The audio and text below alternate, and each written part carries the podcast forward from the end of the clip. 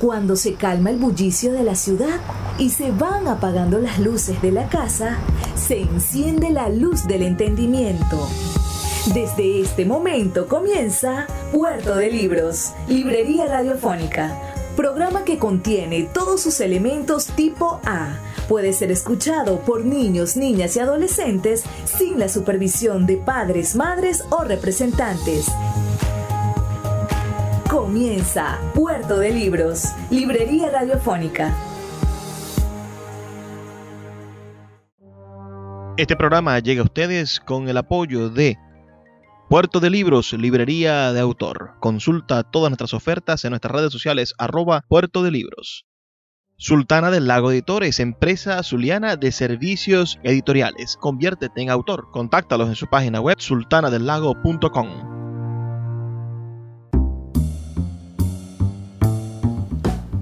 Bienvenidos a Puerto de Libros, librería radiofónica. Les habla Luis Peroso Cervantes, quien de lunes a viernes, de 9 a 10 de la noche, trae para ustedes este programa a través de la Red Nacional de Emisoras Radio Fe y Alegría. 21 emisoras conectadas para hacer que la literatura llegue a sus hogares, permitirnos un espacio donde encontrar nuevos libros, conocer nuevos autores y darnos la oportunidad de formar un criterio, porque solamente formando criterio podremos formar un nuevo futuro, una nueva realidad para nuestro país. Y la manera más expedita, más certera de hacernos un criterio es leyendo, ya que cuando leemos, bueno, vamos a la fuente, nadie nos está contando una versión de la historia, sino que nosotros estamos generando esa versión en nuestros adentros. Recuerda que puedes reportar tu sintonía al 0424 672 3597 o a nuestras redes sociales arroba librería radio en Twitter y en Instagram. Hoy estaremos emitiendo nuestro programa número 255 y tenemos un invitado de primera calidad. Tenemos a uno de los escritores más prolijos de la literatura venezolana quien tiene un oficio de escritor verdaderamente impresionante, diario, constante, de alta factura y que ha incursionado en casi todos los géneros literarios. No sé si en la dramaturgia, pero ya le vamos a preguntar. Estamos en línea con el escritor Alberto Hernández. ¿Cómo está, maestro? Por favor, dele una, un saludo a nuestra audiencia aquí en Puerto de Libros, Librería Radiofónica. Hola Luis, ¿cómo está? Muchas gracias por la por la invitación. Un saludo cordial a todos los amigos de Radio Escucha desde Maracay. Muchas gracias. Bueno, mm, el país entero lo, lo, escucha, maestro, y me gustaría presentarlo de la manera más adecuada. Usted nace un 25 de octubre del año 1952 en el estado Guárico.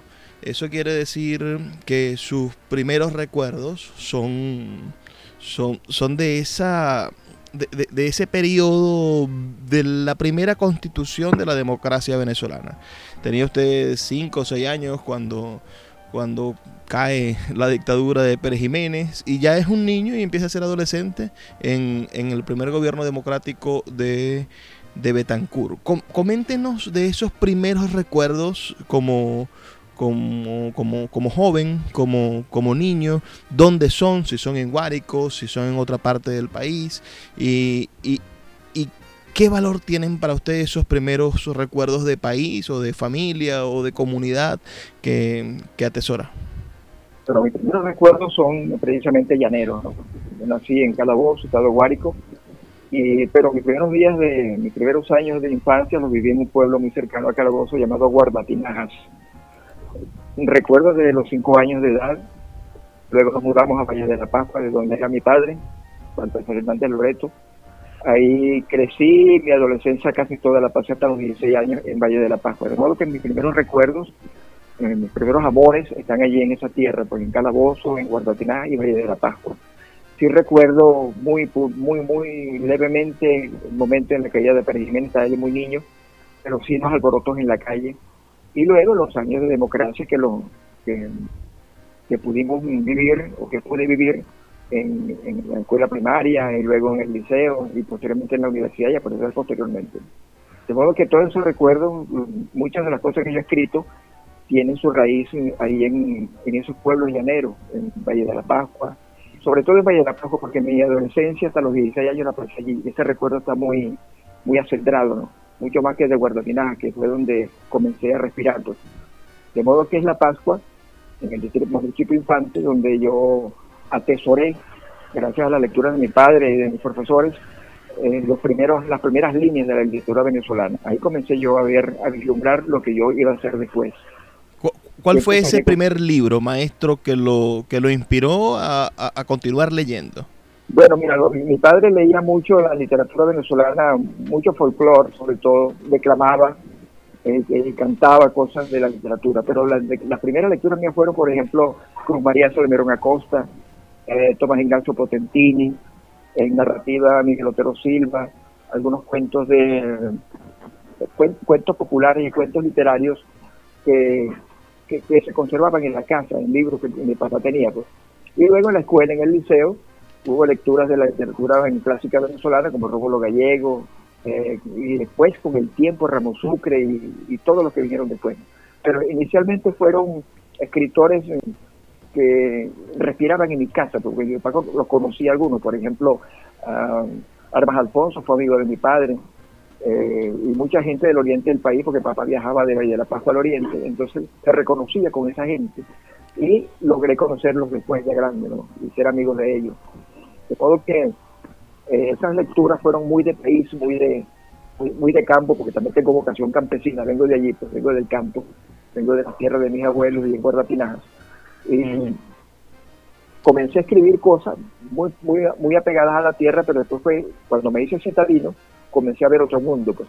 La, ciudad que lo recibe es Maracay, cuando va a estudiar en el Instituto Pedagógico de Maracay. No, no, cuando yo salgo de Valle de la Pascua, llegué a Guacara y luego a Valencia, donde me gradué de bachiller en el año 70. Okay. Después me fui a Europa, fui pasé dos años en España, en la Complutense, y en, en Salamanca, luego en la Complutense. Y regresé a Maracay, estudiaba medicina ya, pero ya los problemas políticos con Franco, había que, había que irse, pues. Y bueno, me llegué a Maracay y bueno, no pude seguir medicina, que era lo que estudiaba, y estudié pedagogía se dice periodismo, tengo 40 años haciendo periodismo. Había una, una tradición venezolana por, por el asunto del cambio del, de, bolívares a pesetas, donde salía más económico estudiar en una universidad en España que estudiar en una universidad en Venezuela. ¿Fue su caso? Yo fui, yo fui, yo fui prácticamente impulsado por el convenio Andrés Bello, ¿no? que existía, que era muy bueno. Eh, tú llegabas directamente a la universidad sin ningún papeleo, solamente tu, tu título de bachiller con un sello de la Cancillería e ingresabas directo a la universidad. En esos tiempos, en el año 71, por cada bolívar eran 15 pesetas, 15, 16 pesetas. De modo que salía bastante bien, un país, bastante barato.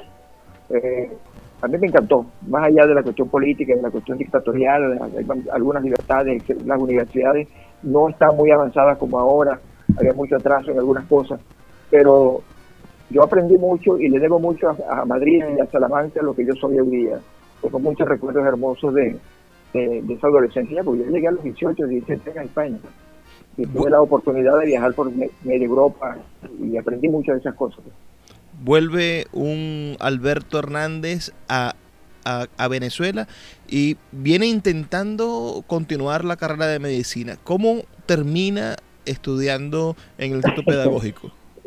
Yo traté de ingresar, inclusive estuve en Zulia, estuve en Maracaibo buscando cupo cuando regresé, pero que no hubo oportunidad. También estuve en Mérida y tampoco hubo, oportunidad, me quedé anclado en Turmero, en Turmero, Estado de Aragón, cerca de Maracay, y una amiga que estudia, que trabajaba en el pedagógico me dijo que por qué no estudiaba allí. Pues? Yo le dije que a mí no me gustaba la clase. Entonces, pero que va, el tiempo me venció, tenía que hacer algo. Entonces, yo sé que el pedagógico estudiaba castellano e inglés, las dos especialidades abandoné inglés a punto de graduarme porque estaba haciendo teatro, yo hacía teatro, no hacía dramaturgia, sino era actor. De modo que, eh, que me gradué de profesor de castellano de literatura, di clase ahí en el pedagógico, en la central, en, el, en la UPL del Mácaro. Eso es lo que soy hoy día, pues, maestro de escuela. Bueno, pero pero un maestro de escuela con un mundo, que, que quizá un grande privilegio. la palabra maestro es muy grande. En otros países del mundo decir maestro es es algo muy importante. Poeta, hábleme de, de esa juventud? ¿Cómo se conectó con el teatro? ¿Cómo, qué, generación de, jóvenes estaban a su alrededor en esa veintena suya? Bueno, mira, eh, yo comencé a hacer teatro en Madrid, digamos en la Complutense, entonces eh, armamos un grupito de teatro y hacíamos teatro en los ancianatos, eh, en las escuelas, montábamos cosas entre meses, montábamos, qué sé yo, comedia muy ligera con los muchachos venezolanos y españoles que estudiaban conmigo. Cuando regreso a Venezuela, ingreso al pedagógico, fundamos el TUC, el Teatro Universitario Pedagógico, con el profesor Ricardo Rodríguez. Ahí comenzamos a trabajar un grupo de, jóvenes estudiantes de pedagógico, montamos varias piezas, recorrimos medio país con el TUC. Y una vez que me gradué, seguía siendo mimo. Yo hacía mimo también, hacía pantomima. Y bueno, fueron que alrededor de 15 años haciendo teatro, pero la realidad me dijo, no puedes seguir porque tienes otras cosas que hacer. Tengo tres hijos, eh, eh, tengo que alimentarlos, tengo que trabajar, producir, el teatro no produce, pues, no, me daba para tal cosa. Pero sin embargo, bueno, aprendí mucho del teatro y, muchas de las cosas que escribo, los diálogos, eh, qué sé yo, algunos, algunos, algunos elementos que uso en la narrativa y hasta en la poesía tienen que ver mucho con el teatro. Hay, hay en su biografía un, un, hito mm, que no conocemos.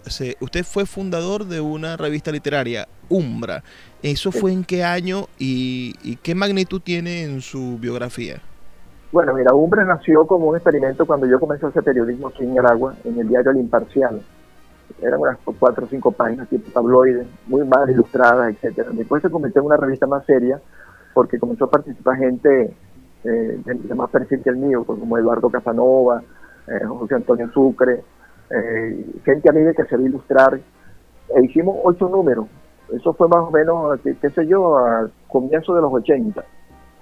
Luego nació una, librería con Eduardo Casanova y Sucre llamada Umbra. Esta revista recogía, qué sé yo, autores de todo el país, de América Latina. Y bueno, así, así hicimos Umbra, con, con la colaboración de mucha gente de, muchos poetas, narradores, ilustradores y ensayistas venezolanos. Ocho números salieron de Umbra desde Maracay. Desde Maracay. Maravilloso. Poeta, vamos a hacer una pausa. Son solamente dos minutos para escuchar los mensajes que tienen para nosotros los amigos de Radio Fe y Alegría. Unas campañas maravillosas en beneficio de nuestras comunidades, pero todas las personas que nos están escuchando pueden enviarnos sus, reportes de sintonía al 0424 672 3597 o en nuestras redes sociales arroba librería radio en Twitter y en Instagram. Volvemos en breves dos minutos. Escuchas Puerto de Libros con el poeta Luis Peroso Cervantes. Síguenos en Twitter e Instagram como arroba Librería Radio. El poeta Luis Peroso Cervantes le acompaña en Puerto de Libros, Librería Radiofónica, por Radio Fe y Alegría, con todas las voces. Seguimos en Puerto de Libros, librería radiofónica. Hoy en nuestra emisión número 255 con el gran escritor Alberto Hernández, nacido en Guárico, en Calabozo, un 25 de octubre del año 1952 y que, bueno, ahora se acerca con, dicha, ¿no? A los 70 años, en, mil, en, el, en el 22 cumple 70, poeta pero su recorrido ha sido verdaderamente extenso. Si pensamos en kilómetros de palabras, usted le lleva, le lleva muchísima ventaja, más, dos o tres cuerpos al que más ha escrito. Lo digo porque quienes no conozcan el nombre de Alberto Hernández en el país deberían buscarlo en el Facebook o en cualquier buscador de internet y se van a dar cuenta de la constancia de la escritura. Diariamente publica un artículo, una crónica, una reseña de un libro, ah, deja constancia de su, de su ojo crítico, de su aparato y su método crítico constantemente en la internet y de esta manera, bueno, hace un, legado gigantesco de lo que es como, como el atalaya, como el visor de la actualidad literaria del país. ¿En qué momento Alberto Hernández decide generar ese método de trabajo y crear textos de, que, sin duda son sistemáticos uh, de, de, esa manera tan, tan contundente? Mira, yo soy periodista también. Desde hace muchos años, más de 40 años, hago periodismo. Comencé haciendo periodismo político y, cultural, pero sobre todo enfocado en lo cultural. Desde ese momento, en los años 70, ya casi graduado en el pedagógico en el año 76, yo comencé a, escribir en los periódicos de aquí de Aragua, sobre todo en el diario El Imparcial, luego pasé el siglo, al Aragüeño y después al periódico que es donde trabajo actualmente. De modo que yo escribo todos los días porque yo escribía todos los días en los periódicos. Yo escribía, de, hacía notas de que de política, entrevistaba a políticos, entrevistaba a la gente de cultura, hacía reseñas de libros y los fines de semana publicaba un suplemento llamado Contenido, donde publicaba crónicas del olvido esas crónicas del olvido habían nacido en un periódico en San Juan de los Morros, eh, el diario de la prensa de los llanos, en el año, qué sé yo, estoy hablando de, los 80, de modo que Crónicas del Olvido tiene cuarenta y pico de años. Todos los días escribía yo una crónica y la enviaba a San Juan de los Morros y la publicaba en los fines de semana. Pero aquí, aquí una vez que los periódicos comienzan a fenecer por culpa de lo que sabemos que está pasando, incorporo a, Facebook, que, creo que es, un aparato, te digo yo, un experimento muy importante para seguir trabajando en función de las letras. Y escribo todos los días porque en primer lugar se lo debo al periodismo y en segundo lugar porque la literatura debe escribirse todos los días. En todo caso, la literatura que habla para la gente en el sentido de los libros, darlos a conocer. Creo que Venezuela necesita que su gente conozca a sus escritores, me siento muy feliz cada vez que veo un libro que me gusta o, que tiene algunas cosas que me gustan y yo lo reseño, porque eso tiene que quedar para la gente. Y bueno, ese es, la, ese es el, oficio que, el oficio mío de todos los días. Pues. Sentarme a revisar la biblioteca, los libros que me llegan por internet, los libros que me prestan. Eh, hay muchas cosas que me llegan y entonces tengo, la, tengo el archivo mío en la pantalla y cada día recojo un libro y lo voy trabajando.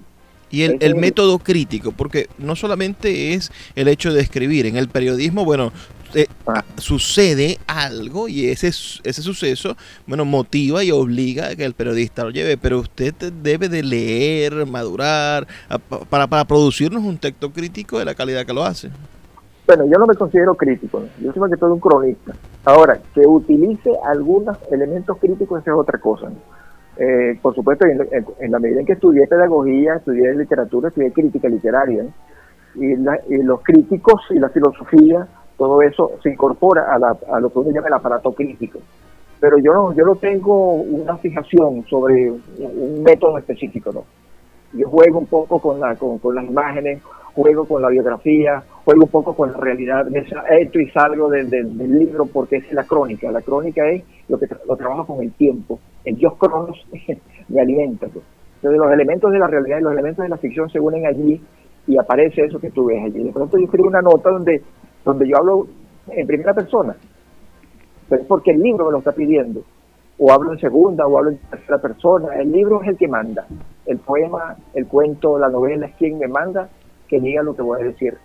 De modo que no tengo una, una metodología específica usted sobre todo, por lo menos en, en, el, en el grueso de su bibliografía, encontramos poemarios. El primero de 1980, editado por Umbra Editores, que imagino es un brazo de la revista, ah, es La mofa del musgo. Luego en el 81 tenemos Amazonia, en el 1989 tenemos Última Instancia, en 1989 también Párpados de Insolación. En el mismo año publica un tercer libro, Ojos de Afuera. ¿Qué sucedió en ese 89 con esos tres libros?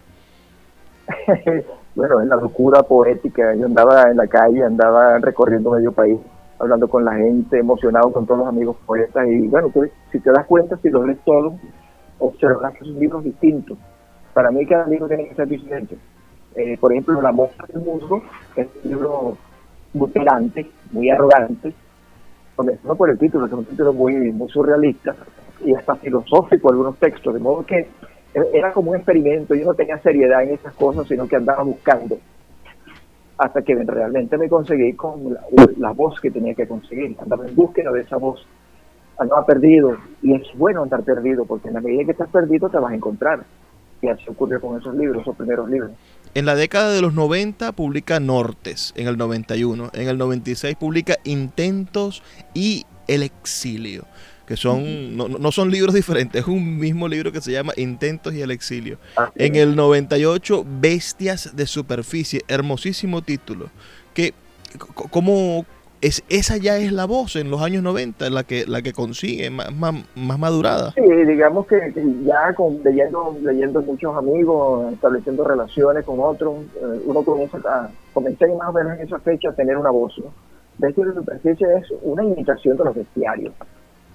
Eh, Los bestiarios son, son, son magníficas expresiones del, del, del ser humano animal, porque somos eso, animales. El animal los representa. Entonces yo tenía que escribir un bestiario. Pues yo escribí y bueno, un día lo mandé a un concurso, un concurso del Ateneo del Tigre, el diario Antorcha, que era muy famoso ese concurso, excelente concurso, y gané ese premio. De modo que, mm, que, que en esa época, en los años 90, fue cuando yo, eh, la torcedura que tenía se comenzó a enderezar y llegar al, a lo que soy más o menos hoy día. El Aunque siglo uno no XXI lo abre con Poética del Desatino en el año 2001. Esos son También-. También una antología que recoge su poesía del 80 al 2001, En Boca Ajena, antología poética. Y tenemos en el 2002 L- Tierra de la que soy. Bueno, no lo conozco, no conozco ese libro, pero Estos el libros título es fueron publicados, uno publicado en México y el otro publicado en Nueva York, en la Universidad de Nueva York. El, el Tierra de lo que soy en, en Nueva York y, la- y el otro, Boca Ajena, lo publicó la ed- editorial Presagios de México. Esos libros no circularon aquí porque, bueno, muy pocos se circularon aquí y los demás, bueno, no sé qué se hicieron, estarán por ahí circulando en, en- en alguna casa. En el 2003, El poema de la ciudad. En el 2008, El cielo cotidiano, poesía en tránsito. Y en el 2010 eh, eh, leemos Puertas de Galina.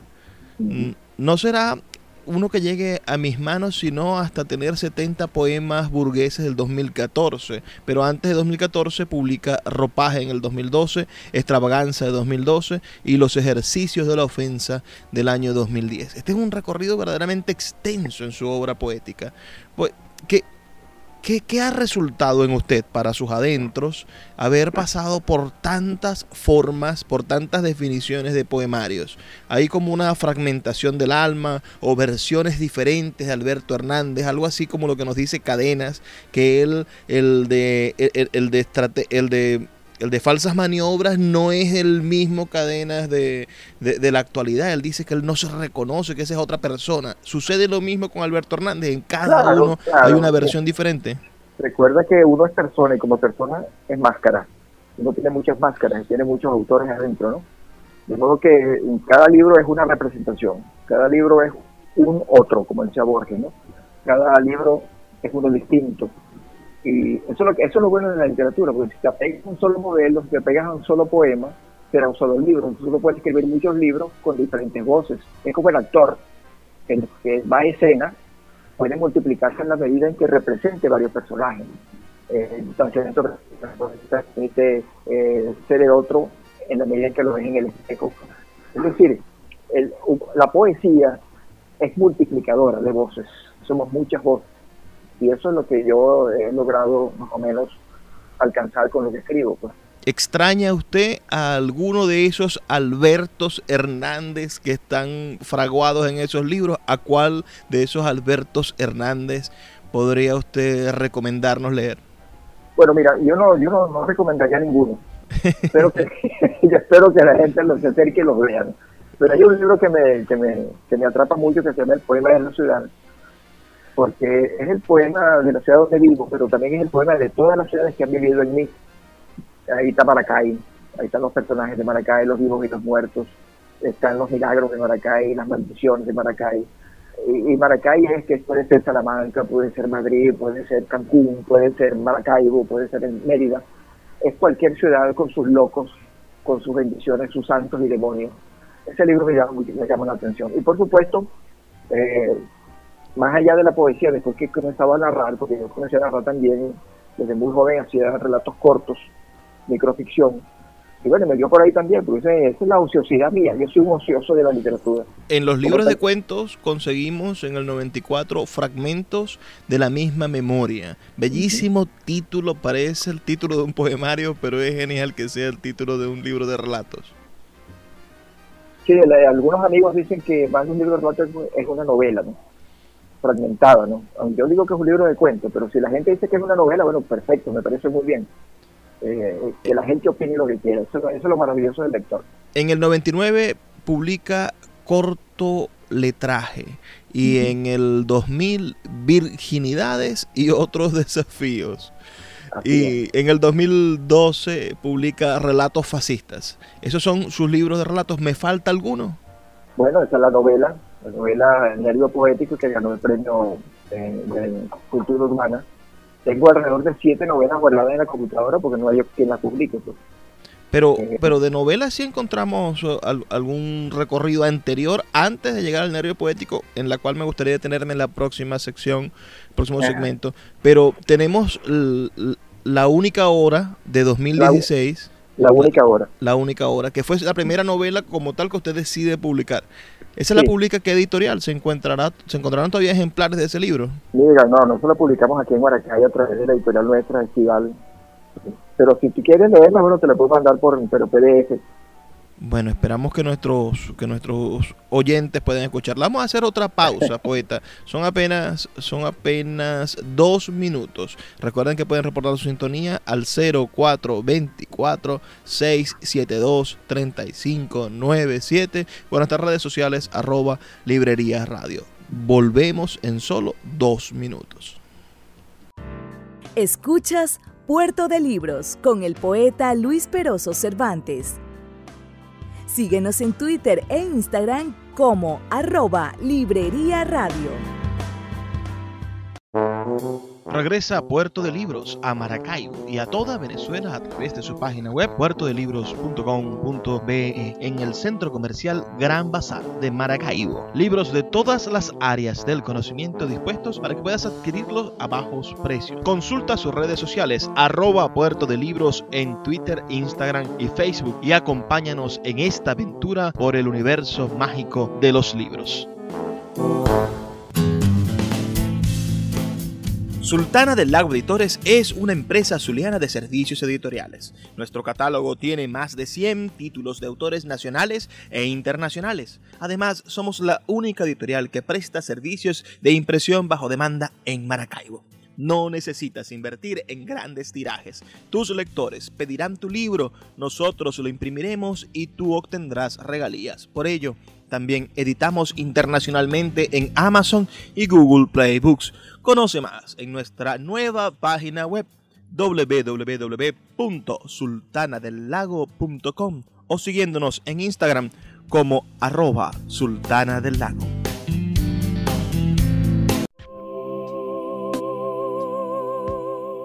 Si te gusta nuestro programa, puedes apoyarlo con un pequeño aporte mensual de 2 dólares.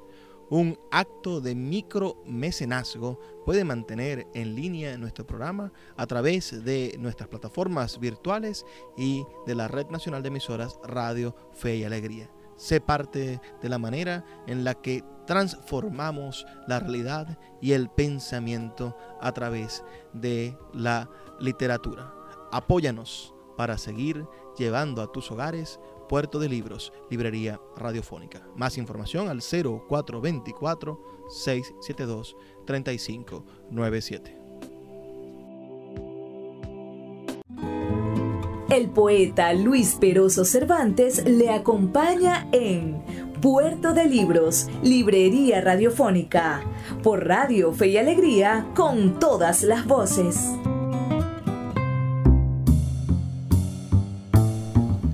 Seguimos en Puerto de Libros, librería radiofónica. Me encuentro con el poeta, novelista, ensayista y, periodista Alberto Hernández, además de docente y además de, también factor. Tenemos un, Qué maravillosa es la vida, ¿no? Poder voltear y darse cuenta de todas estas cosas. Pero el premio de la literatura urbana de la Fundación para la Cultura Urbana al premio tan genérico recayó en usted hace apenas un par de años con una novela titulada El nervio poético. ¿Puede conversarnos sobre de qué trata esa novela y por qué cree usted que cualquier persona en este país podría acercarse a leerla? Mira, esa es una novela de amor, porque es mi amor hacia la poesía venezolana, eh, protagonizada por dos hombres fundamentales en, mi vida poética, que son Eugenio Montejo y Pepe Barroeta. Eugenio y Pepe son los, las voces cantantes del libro, de la novela, pero a través de ellos pasa toda la literatura venezolana, la poesía venezolana, casi toda, pues, desde los años 70, 60 hasta, hasta que ellos mueren, porque al final son las voces muertas las de ellos las que cierran el libro. Es una novela que algunos han dicho que es un aparato literario, que es un, artefacto literario, que, que, es una novela, que no sé, le han dado muchas calificaciones, un calificativo, pero está muy bien, me parece que todo eso es válido. Esta novela nació producto, digamos, de mi, eh, no tiene nada que ver con la pedagogía, pero sí tiene que ver con mis estudios pedagógicos en el sentido del reconocimiento a lo que ha pasado en este país durante tantos años en materia literaria, sobre todo poética. Un país que está lleno de excelentes poetas, de hombres eh, de buena palabra, eh, y allí, bueno, con, la amistad con Eugenio, la amistad con Pepe, eh, desarrolló, digamos, el reconocimiento de todos los demás que aparecen allí, entre ellos Vicente Gervasi, Rafael Cadena, Efraín Hurtado, el poeta Acevedo, Ángel Eduardo Acevedo, todos esos poetas, mira, cuando lees el libro, te darás cuenta que por ahí están todos los poetas que, que uno ha, reconocido y algunos que no, que poca gente conoce. Eso es el nervio poético. Bueno, de, voy a aprovechar esa misma idea del nervio, de, esa, de esas conexiones que, que usted expone en su novela para preguntarle por, por algunos de sus amigos. Yo quisiera por ejemplo, realzar la amistad que usted tuvo con el gran poeta Harry Almela que, sin duda es una de las grandes voces de la literatura nacional. Háblenos de, esa, de esos años 90, de, la Liebre Libre Editores y de esa amistad que usted cultivó con Harry. Bueno, Harry, y yo era como, éramos como hermanos. Harry nos, encontramos luego de una gran cantidad de diatribas periodísticas. y un día me dijo, voy a fundar una editorial, quiero que trabaje conmigo. Entonces empecé a trabajar con él Liebre. Existía ya Umbra, la librería, y comenzamos a trabajar, ¿no? Y más de 100 títulos salieron a la calle de esa editorial de bolsillo, ¿no? Fue un trabajo, mira, eh, muy, muy, muy feliz porque nos reunía cuatro personas, después quedamos él y yo solos, eh, publicando los libros de, gente de, Venezuela, de, América Latina, traducciones. Eh, y lamentablemente cuando llegó a esta cosa que llegó, eh, nos cortaron el subsidio, nos insultaron, nos dieron de todo, y se acabó la liebre. Aunque publicamos dos o tres libros después, con dinero nuestro, porque había que publicarlo, pues era necesario que se dicen a la calle. Fue una experiencia extraordinaria, creo que, que, mucha gente lo celebra. Yo me atrevería a decir que, que sin duda la liebre, la liebre libre fue el experimento de, de, edición independiente y de, y de creación de un catálogo más importante de la Venezuela de los 90. Ustedes publicaron todas las voces, sin importar el eje centralista que, en Caracas siempre ha dominado. Lamentándolo mucho, nuestro país siempre ha sido eh, como una especie de centrífuga que, que no pasa por Caracas, quien no vive en Caracas, quien no está en los círculos literarios caraqueños, bueno, finalmente no es editado por Monte Ávila, no es editado por Fundarte y está fuera de la historia literaria del país y no sale en el papel literario, etcétera. Y ahora menos porque no existen.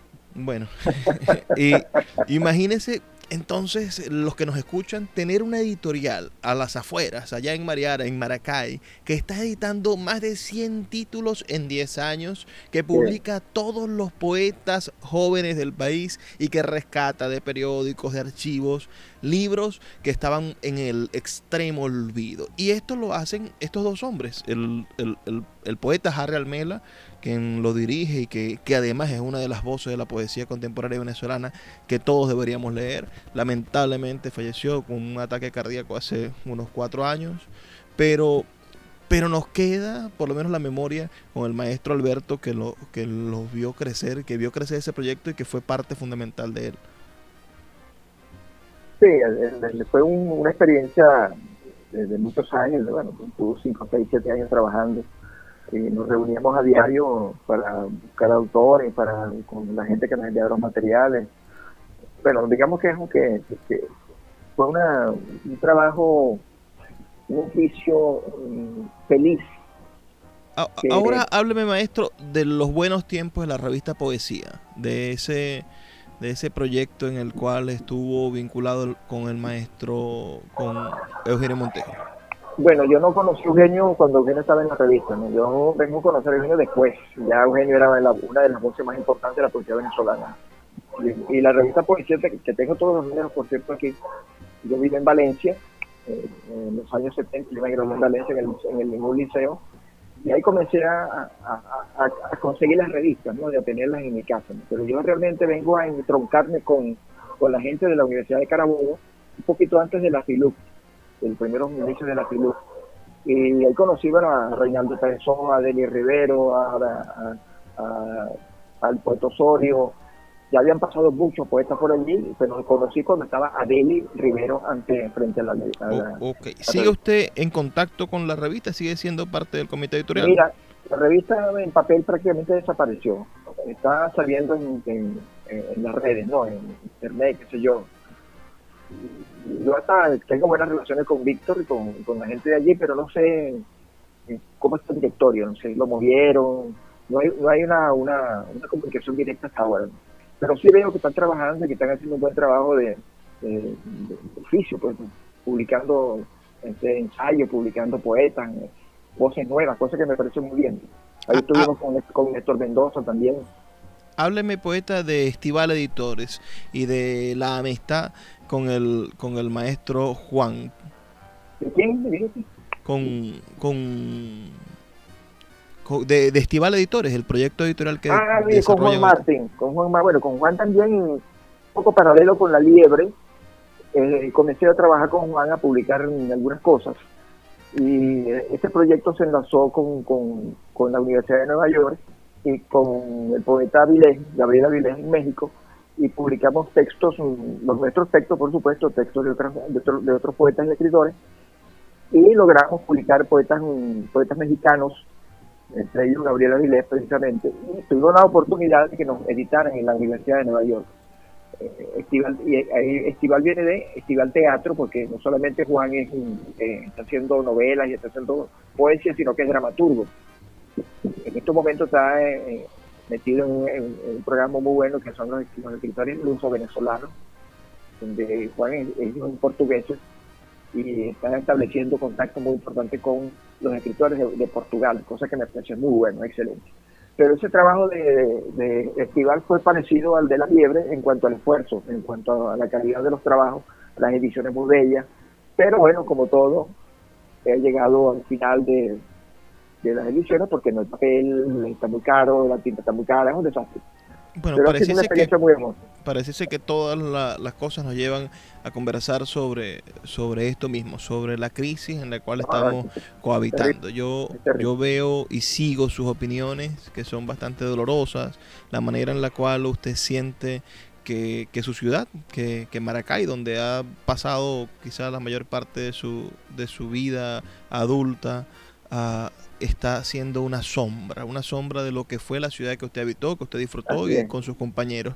¿Cómo, cómo un, Alberto Hernández de 68 años hoy nos, nos habla del futuro? ¿Cuál sería ese, eh, ese signo? Mira, yo no soy militante a ultranza del optimismo, yo, yo, pienso siempre en política, yo creo en la política, la política es la realización de los asuntos del Estado, tiene que organizar y yo pienso que, que, una vez que salgamos de esta pesadilla hay que reconstruir el país. Por ejemplo, mis hijos están fuera del país, mis nietos están fuera del país, ellos están estudiando por allá, eh, mis hijos profesionales se fueron y mis nietos están estudiando. Yo pienso que esa gente, esos seis millones de personas que se fueron, vienen a reconstruir este país. Yo pienso en eso.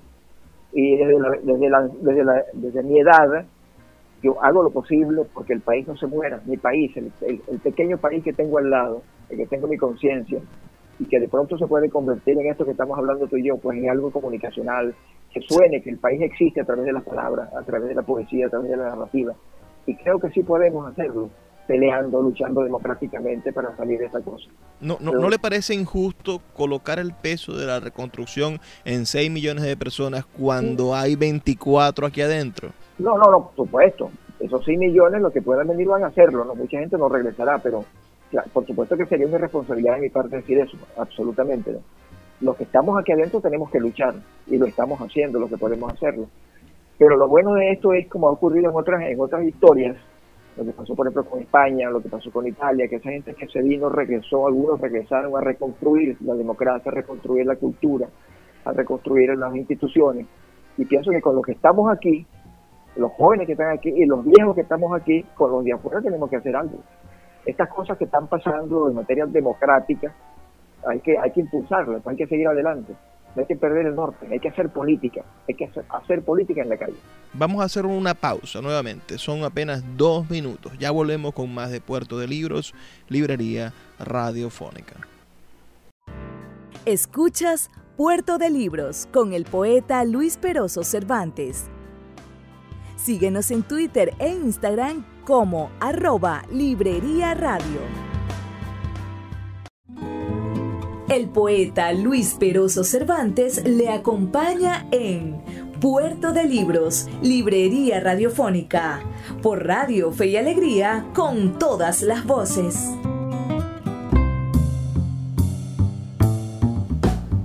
Seguimos ya en nuestro último segmento. Nos va a tocar despedirnos dentro de unos minutos, pero no sin antes sacarle algunas otras mm, ideas al maestro Alberto Hernández, quien nos ha dado el placer, el honor hoy de compartir nuestro programa número 255. Maestro, me gustaría insistir en lo que veníamos conversando en el segmento anterior, el problema de la migración.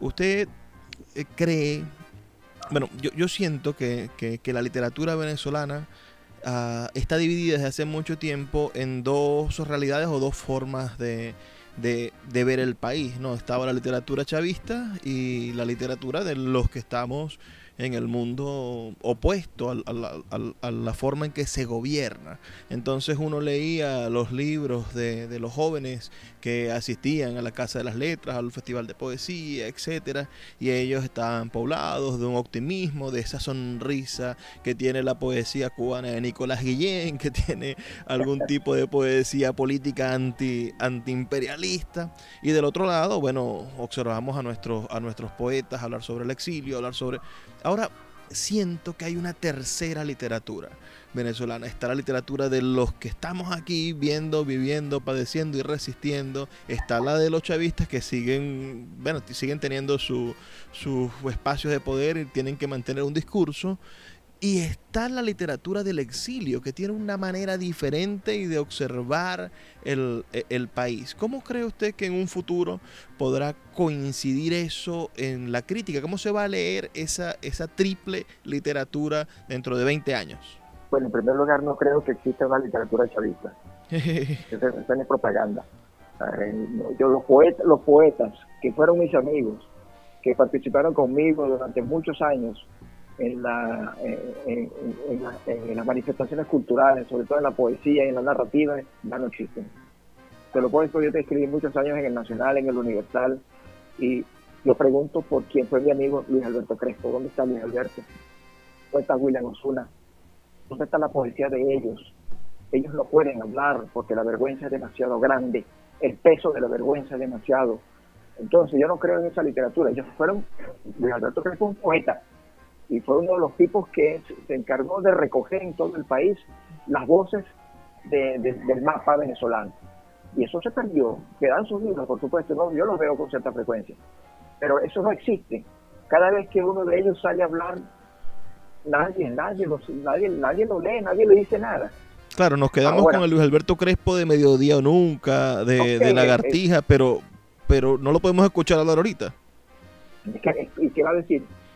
No, yo, yo lo leo, yo no tengo problema en leerlo. yo el año pasado estuve en la Filben, en el homenaje que le hicieron, y verdaderamente iba a intentar reencontrarme con el Luis Alberto que leí cuando tenía 20 años, el que me firmó su poesía completa, etcétera Y, y, cuando lo escuché en esos auditorios dar esas versiones sobre, sobre el país, decir, hablar sobre la ultraderecha, hablar yo, yo dije, pero, pero no, es que no, puedo escucharlo, no por quiero eso te escucharlo. digo, por eso te digo, no tienen, no tienen, no tienen auditorio, ellos no tienen el discurso de la poesía, eso se acabó.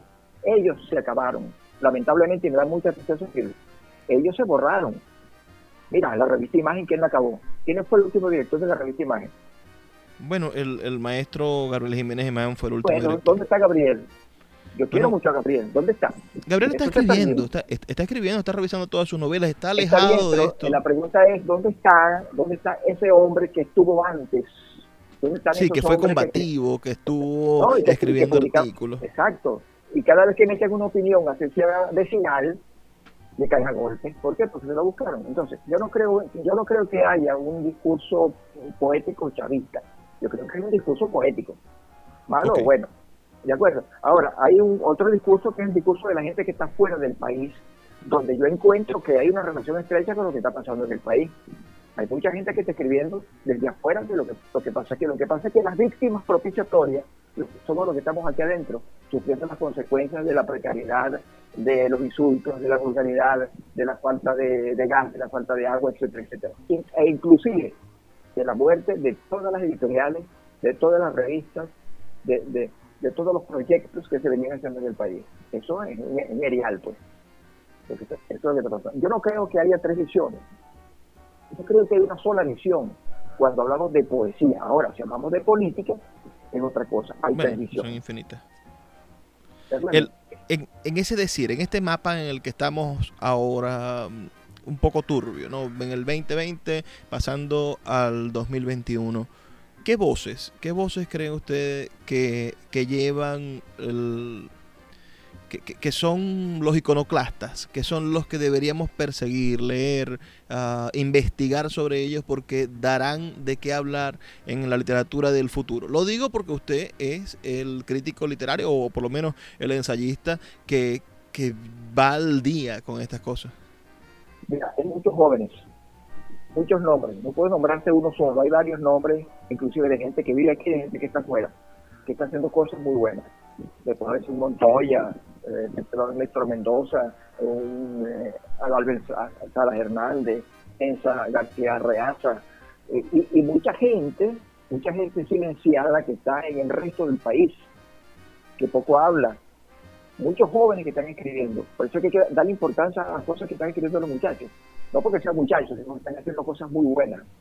Tú eres una voz importante y en tu zona, y estás, estás regando tu voz en el país. El trabajo, el trabajo que tú haces como, como dirigente cultural es extraordinario, con todos los, los golpes que te dan allá.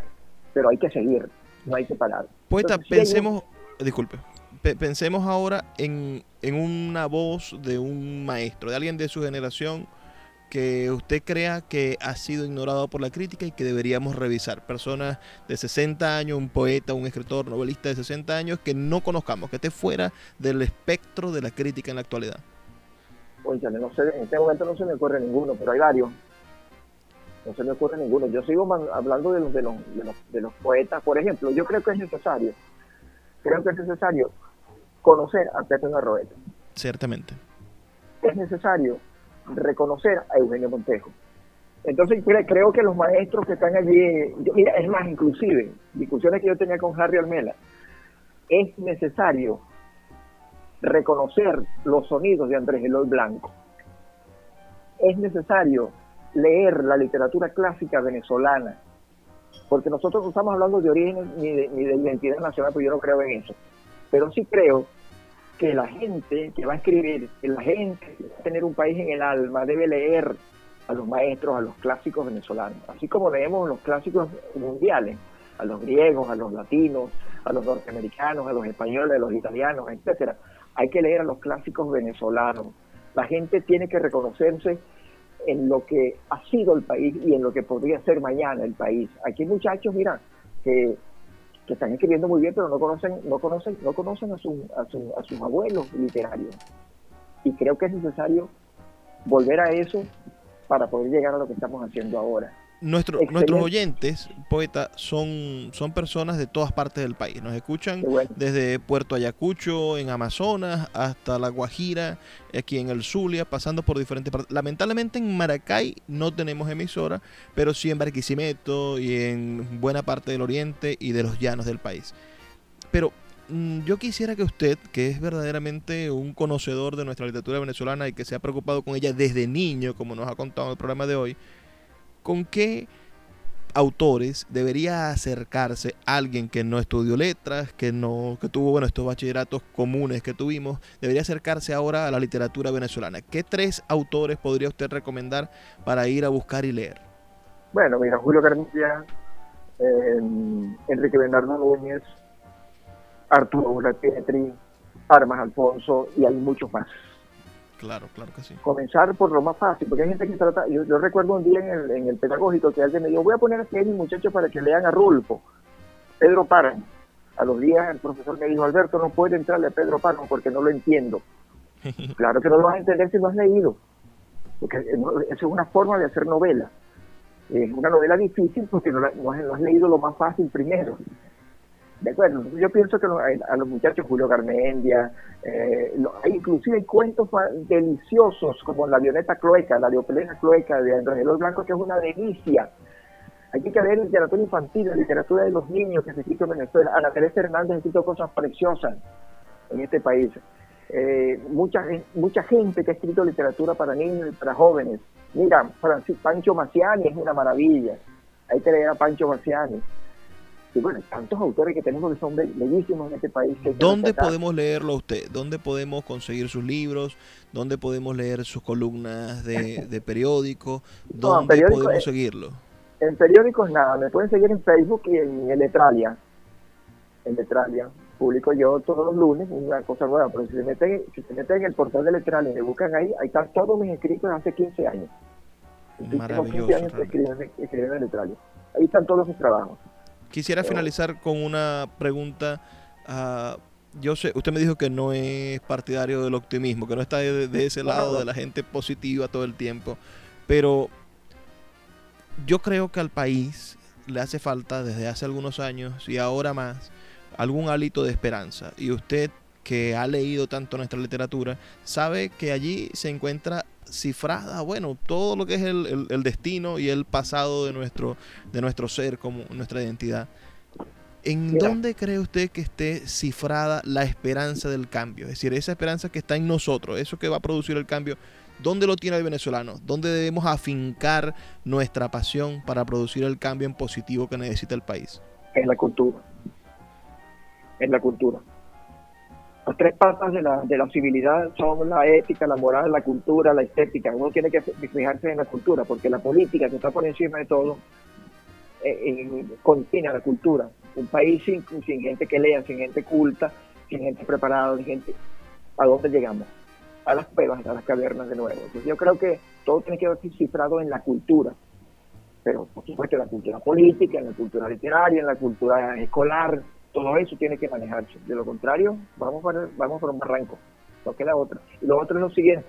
No es que yo no sea, no tenga optimismo. Si solo tengo, no es que sea militante a ultranza, porque también tengo mis, horas negras, ¿no?